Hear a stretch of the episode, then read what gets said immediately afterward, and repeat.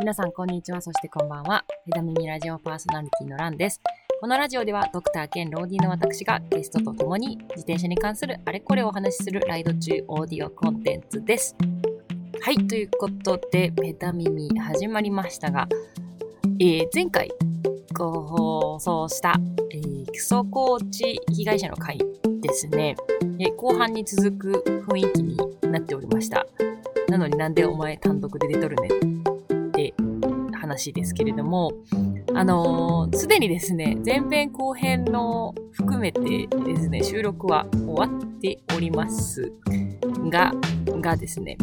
えっ、と、私のこのラジオではですね、えっ、と、それぞれの音声を、つまり3人分の音声を収録して、最後に私が統合するっていう形で編集をしております。で、あのー今回ね、あのーちょっとこう、えっ、と、手違いがありましてですね、えー私だけの音声が今どこかに迷子になっているという状況でございます。それでですね、あのー残りお二人のゲスト分の音声データはですね、しっかり手元にあるんですけれども、あのーちょっと、今私の音声だけちょっとね、見当たらないっていう状態なので、あの、まあ、家にきっとあるんだろうなとは思いつつ、ちょっとあの、今あの、手元にないということでですね、あの、ちょっと更新が遅れるかなと思います。はい。で、えっ、と、間をつなぐっていう意味もあるんですが、えー現在私ですね、北海道に来て、えー地図書きのですね、北海道編を行っているということもありますので、せっかくなので記憶が消えないうちに、まあ、北海道のライドってどうだったかっていうのをですね、あのーまあ、ちょっと番外編としてお届けできたらなと思います。ということで、えー、クソコーチ会のつなぎではございますが、えー北海道編、ペダミミ北海道編、始めていきたいと思います。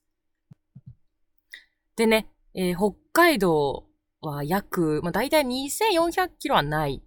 ぐらい、2300ちょいぐらいの距離でですね、あの、意外や意外、九州全体の方が距離はちょっと長めになります。で、あの、まあ予定としてはですね、まあ予定としては、まあ札幌に降り立ち、で、あの、時計回りに、すなわちこう札幌から北上してって、で、こう、時計回りにぐるっとこう、道北道東、で、南の方から最後、あの、ちょっとこう、あの、北海道のうなじと私は呼んでるんですけども、あの、こう、尻尾の画法ですね。あっちの方をこう回ってきてゴールする。よ、おおよそまあ、20日間ぐらいの旅行計画を立てておりました。で、まあ、毎日ね、あの、150キロずつぐらい走って、4日走って1日休めば、まあ、600キロ、5日間で600キロ進むっていう計算なので、まあ、これをね、だいたい4回繰り返せば2400キロ行くので、うん、こんな感じでええやろっていう計画をしておりました。これですね、現実のところはですね、あのーまあ、そうはうまくいかないわけですよ。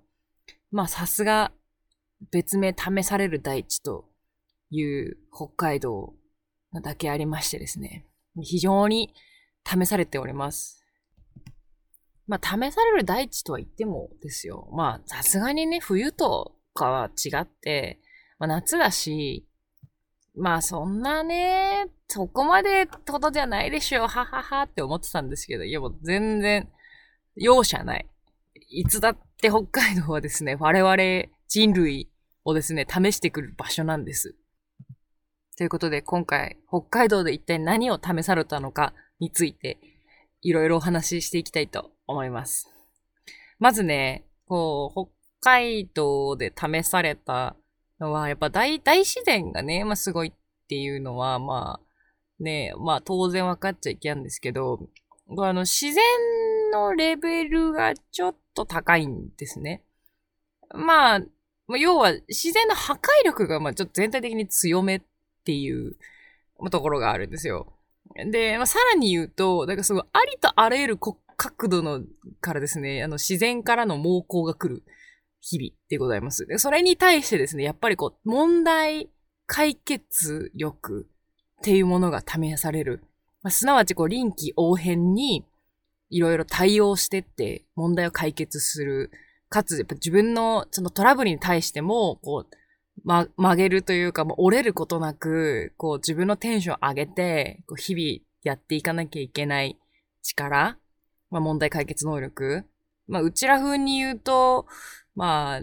セルフ上げ力。やっぱこう自分でこう気分上げていくっていう力、まあ、国旗ですよね。みたいな部分がめっちゃ試される場所です。でも私の中で今回やっぱり最大の局面になった、まあ、最大の難関になったのがですね、えガーミン雨で水没する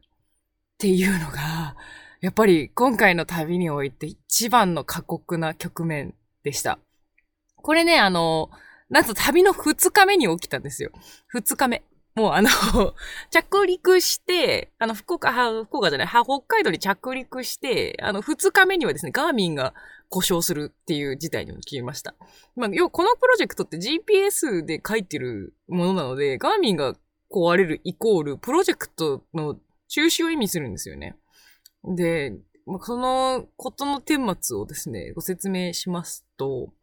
まあ、1日目、札幌を出発してって、で、まあ、で、2日目の段階でですね、もう、ものすごい大雨が降ってたんです。2日目。で、もう、本当にね、前がまあギリギリ見えるかな、みたいな、まあギリギリ見えてるかな、ぐらいの大雨でございました。で、まあでもなんかそのね、いきなり出花、出花大雨降られてるけど、まあでもでもね、やめるわけにはいかないし、とりあえず100キロちょっとだけでもいいからちょっと進みたいなと思って、ちょっとだけ前に進んでたんですが、なんとね、100キロちょい過ぎた段階で、タッチスクリーンが反応しなくなったんですね。私が使ってるガーミンのモデル830だったかな？は、あの、タッチスクリーンを採用しているものでして、もう結構実は長年愛用してる。もうね、6、5年？5年ぐらいかな？発売直後ぐらいに買ったからもう5年ぐらいはずっと愛用してるガーミンちゃんで、今まで全然不具合とか出たことなかったんですけど、あの、どうやら、こう、タッチパネルというかスクリーンの液晶にわずかなひびが入っていて、で、そこから、まあ、大量の土砂降りと、まあ、大雨土砂降りと、あのーもう道路もね、ほぼ冠水してて、なんかこう、トラックとかとすれ違うたびにもう毎回スプラッシュマウンテン浴びてたんですよね。そういうのもあったせいか、あの、やっぱついにこう、タッチパネルが壊れちゃって、あの、操作ができないっていう状態になっちまいました。ちなみにガーミンさんの名誉のために言っておくとですね、あの、基本的にそんな、あの、もう、簡単に浸水するようなデバイスではございません。もう、ちゃんと言葉を変えるのであれば、えー、ガーミンが壊れるぐらいの大雨だったというわけでございます。はい。そうするともう察していただけるかなと思いますがですね。で、あの、ちなみに言うとですね、あの、ガーミン以外のデバイスもですね、その大雨の翌日以降、続々と不具合を訴え始めております。まず、あの、パワーメーターが反応しなくなりまして、でその次に心拍センサーも、えっ、ー、と、もう、音を出さなくなりました。というか、まあ、脈を拾わなくなりました。で、さらにはですね、その、雨をまともに食らってはいない。まあ、雨が降り始めてすぐカバンにしまったにもかかわらず、あの、カメラがですね、この雨に打たれて3日間ぐらいでなんか微妙に調子が悪かったんです。はい。で、さらに言うと、あの、フロントライトですら、あの、また調子が悪くなってしまって、あの、電池の蓋を開けたら浸水マークが出ておりました。まあ、要は、あの、ありとあらゆる電子機器がですね、あの、本当水濡れでちょっとこう不調をきたしてしまうほどの大雨だったというわけでございます。決してガーミンが変なデバイスだったとか、そういう雨に弱いとか、そんなことはございません。むしろ5年間使ってそんなことは一回もありませんでしたし、実際ね、あの、壊れたのはタッチパネルだけでして、あの、中身の部分の操作とかに関しては全然問題なく使えてたわけですね。なので、あの、ガーミンの名誉のことを言うと、あの、ガーミンが弱いとかじゃなくて、北海道の雨が強かった。それだけでございます。で、この雨に唯一耐えた電子デバイスがですね、あの、私が首にかけていたショックスの骨伝導のイヤホンだけでした。皆さん安心してください。あの、ショックスだけはですね、ガーミンが耐えられない雨でも耐えられるということが分かりました。はい。はい。で、そのね、ガーミンが壊れちまって、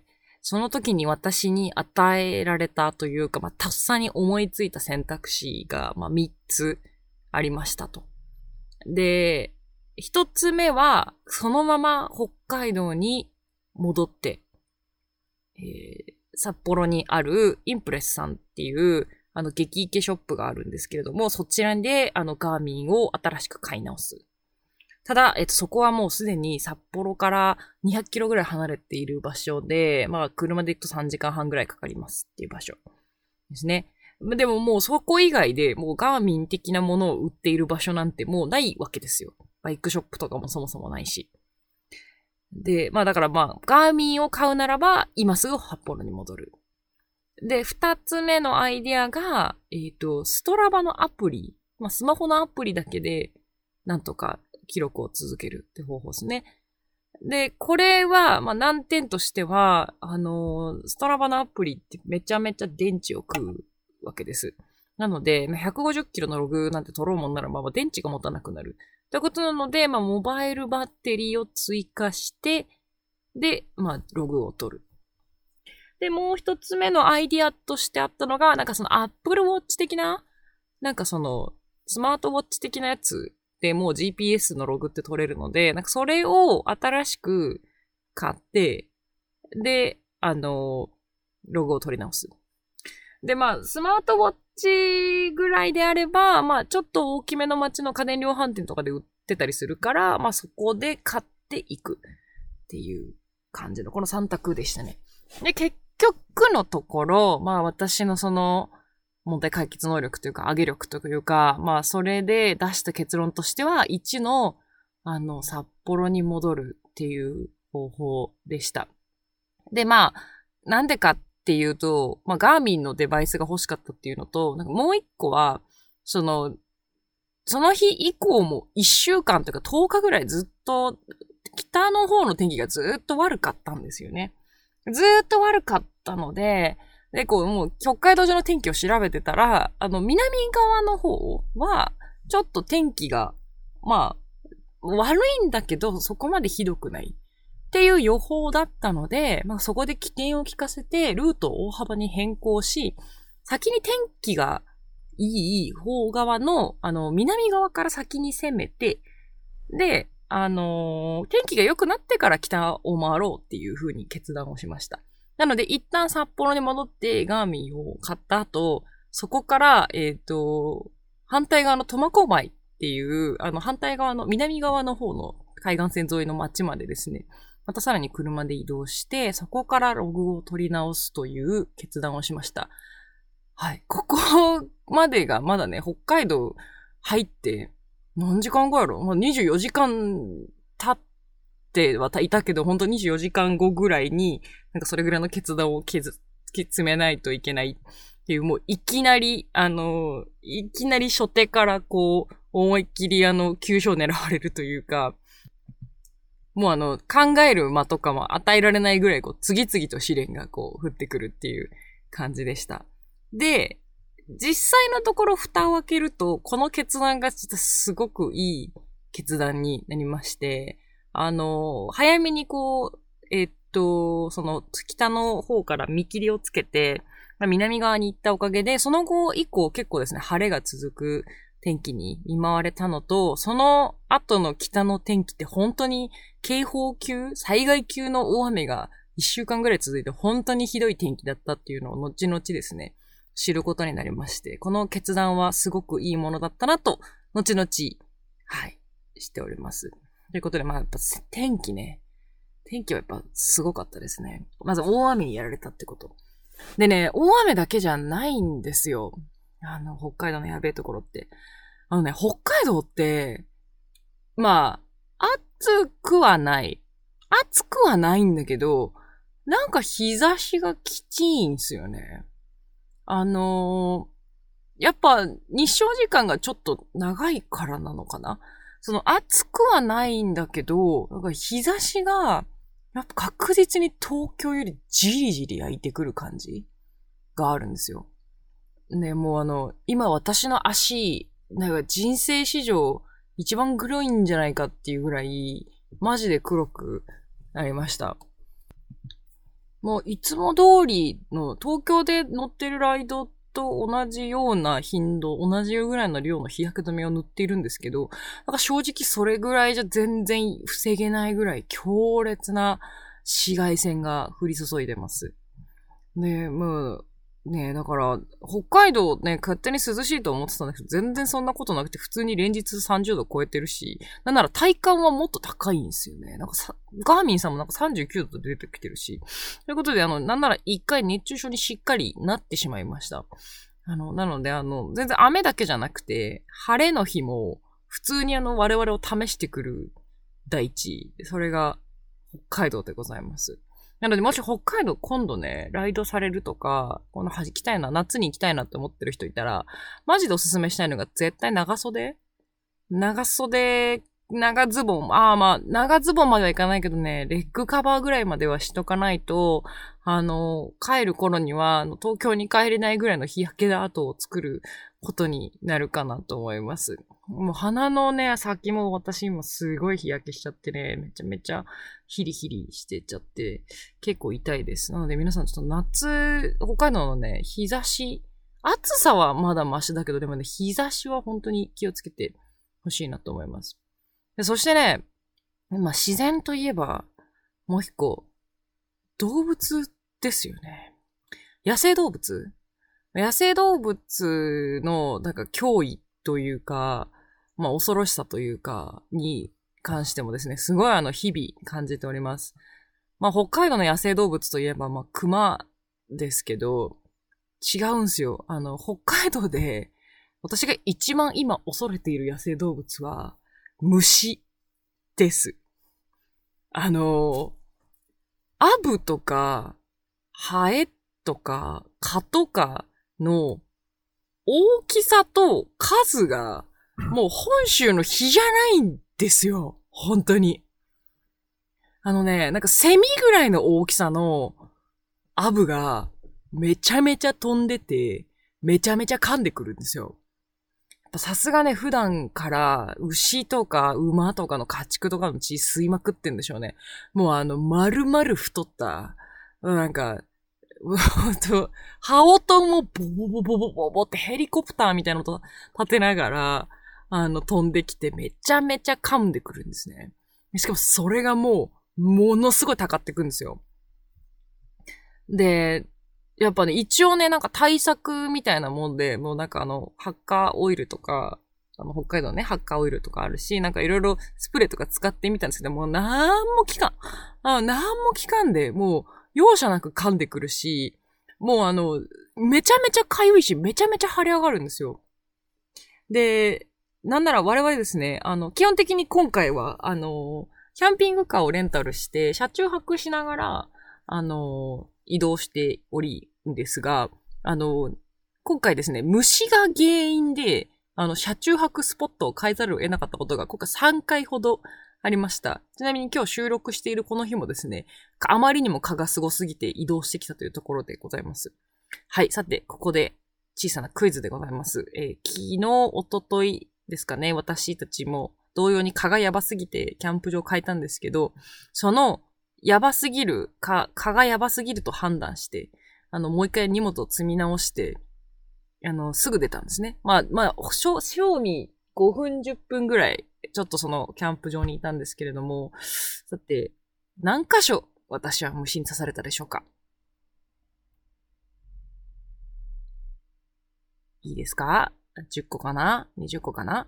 正解は61ですね。はい。あの、10分足らずでですね、両足に約、まあ、46箇所とですね、あの、腕、首、さらにはですね、上を着ていたはずの腰回りですらですね、容赦なく刺されました。でですね、結果、まあ、先ほど風呂で数えた61箇所の刺し傷がですね、ついておりました。はい。10分ぐらいでそれぐらいになりますので、1時間後にはもう存在がなくなってるぐらい吸われてると思います。あの、それぐらいですね、あの、野生動物といっても虫ですね。あの、虫がおぞましく強い都道府県なので、ちょっとあの、虫対策はマジコンしてった方がいいなと思いますし、なんかちょっとこればっかりは、なんか、ね、なんか、もうちょっとちゃんと長袖とかもっといっぱい準備しとけばよかったなと、ほんとしみじみ思っております。でね、あとはまあ野生動物として、なんか思わぬ方向からのあの被害を被ったのが、あの、狐ですね。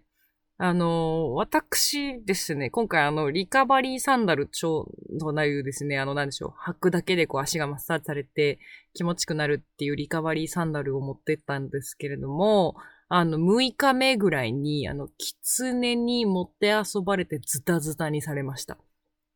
はい。あの、リカバリーサンダルを、まあ、基本的に履いてて、で、夜ですね、基本的には車内に置いてたんですけど、その日多分ね、濡れちゃったんですよね、すごい。で、濡れちゃって、なんかちょっと外で乾かしとこうって思って、まあ、車の下かなんかにこうスッて置いといたんですよ。で、我々以外もう誰もいないような、その、公園で、あの、全然あの、まあ人が盗んでいくこともさすがにないでしょっていうことで、あの、まあ不用心って言ったら不用心ですけど、普通にまあ置いといたんですね。で、翌日、車内に出て履こうとしたら、サンダルがないんですよ。全くなくて。おえーと思ってたら、その公園の目の前にあった広場に、なんか明らかにこう黒いものが落ちていて、なんかサンダルっぽいなと思って、これ取りに行ったら、もうズタズタに切り裂かれたサンダルが落ち、片っぽだけ落ちてました。で、まあ、歯型のサイズとかから見るに、まあ、犬より小型の犬か中型ぐらいの犬かな、みたいな、こう、歯型がこう、たくさんついていて、なんなら前日にまあ、狐も目撃しているので、まあまあ、狐 にですね、あの、サンダルを持て余そばれたっていう感じですね。そんな方向からの野生動物のアタックってあるって思ったんですけど、あのー、そうですね。あの、野生動物からの攻撃っていうものは別にあの、に、肉体にね、直接被害を与えるものでは、だけではなくてですね、精神的にこう、金銭的にも、あの、やってくるものもあるので、あの、海道では、えっ、ー、と、外にあの、何か社外とかにね、キャンプとかするときも、あの、社外になんか噛んだら気持ちよさそうなものはもう置かないという鉄則で、えー、過ごした方が良いかと思われます。はい。まあ、そんな北海道ではございますが、ですね、あの、自転車乗りとしてみると、やっぱり、やっぱりとっても走りやすい場所ですね。あの、道幅が、あの、雪国ということもあってか、まずそもそもすごい大きめに作られてるんですよ。東京の、なんかまあ、東京の小道からしたらもう1.5倍ぐらいは確実になりますね。で、しかもその路肩っていうのかな？路肩、その、要は車道のさらにその外側の歩行者側みたいなところ、あそこの幅だけで東京の1車線ぐらいあるんですよね。だからね、あの、自転車乗りに関して言うと、まあ、そもそもあの、車道を走るけど、車道の中じゃなくて、路肩走るだけでも十分快適に走れるぐらいです。で、さらに言うと、これで私の個人的な予想というか、まあ、推測ではあるんですけど、北海道のドライバーさんって、対向車線にはみ出して、車を追い抜くっていうことに、すごく慣れてらっしゃるんですね。なんか観察してると、トロい車とかに関しては、もう普通にあの、横からあの対向車線にはみ出して、後ろからもうワーンって抜かれていくんですよ。で、同じ要領で、ロードバイクも抜いてくれるんですよね。だからあの、基本的にロードバイクとかを抜くときって、オートバイもトラックも乗用車も大体皆さん、ものすごい車幅を開けて抜いてくれるので、あの、今のところすごいなんか嫌だなとか危ないなって思ったことは一度もないです。まあ、正確に言うと一度だけですね、あの、ものすごいギリギリで抜かれました。で、なんやてめえって思って、あの、よく見たら横浜ナンバーのプレートだったので、あ、なんだてめえ、なんだただのあの、横浜からのあの、来たやつか、みたいな感じで、なんだてめえも関東かっていう風に納得できたので、今のところ北海道ナンバーの人からそんななんかギリギリに抜かれたようなことはありませんでしたので、あの、そこに関してはすごく安心して乗っていただければなと思います。まあ、ただしですね、えっ、ー、と、雪国だけあってですね、雪国というか、まあ、か温暖というか、まあ、寒冷地っていうこともあってるかですね、アスファルトのえ状態は時折良くないところがあります。こう穴が開いてたり、こう割れてたりとかいうところは時折あるので、そこだけまあ気をつければいいかなと思いますけど、道幅やドライバーさんのその、なんか配慮っていうかに関して言うと、まあすごく、あの、だいぶ条件としては素晴らしいなと思っております。よっぽどあの、北海道の自然と比べたら北海道の人間、ホモサピエンスはなんかすごく優しくて、あの、すごいフレンドリーで、あの、安心して運転できるかと思います。はい、という感じですかね。もうね、でもね、なんだかんだ今こう収録している段階でですね、実はあの、北海道編ももう、あと500キロはもうないぐらいかなっていう感じで、実はもうかなりクライマックスに来ております。あのー、私の方もですね、結局あの、まあ、最初はね、こう、時々休息日を設けっていう風にしてるんですけど、結局なんかやっぱ、こうやって、なんか雨が降ってきたりとか、なんかそのいろんなトラブルが起きて遅れるのがちょっと心配になってきたので、結局なんかあの、毎日、毎日走、ちょっとずつ、休息日を設けずに走るっていうことをやり続けて今15日目でございますが、今のところ、まあ大量の虫刺されがあって、ちょっと皮膚が痒い以外はですね、特に体にトラブルもなくですね、毎日120キロぐらいをのんびりと走って、なんか午後、まあ、午前中にできるだけ120キロを終わらせて、午後にちょっと観光して、みたいなのをですね、日々繰り返して生きております。はい。で、あの、せっかくなので、まあその北海道編の話っていうのももうちょっとね、しつつ、なんかこう、長期ライドするにおいて、なんかすごく大事な要素みたいなところもですね、今回のライドですごく、私もまあ、事前に知って学んでいて実践してみて実際にうまくいったなって思うことがたくさんあったので、ちょっとリカバリー編としてですね、ちゃんとまとめて一つのエピソードにしたいと思いますので、こうご期待ください。あと、えっ、ー、と、えー、クソコーチ被害者の会後編ですね、は、あの帰宅後、東京に戻り次第すぐにアップロードしますので、またそちらもお待ちいただければなと思います。ということで、えー、ペダ耳ですね、えー、感想やですね、あの、北海道編の質問含めた質問等ですね、何かコメントがありましたら、概要欄にある Google フォームからお便りとしどし、えー、ご応募ください。はい。ということで、ペダ耳北海道編以上になります。次回もお楽しみに。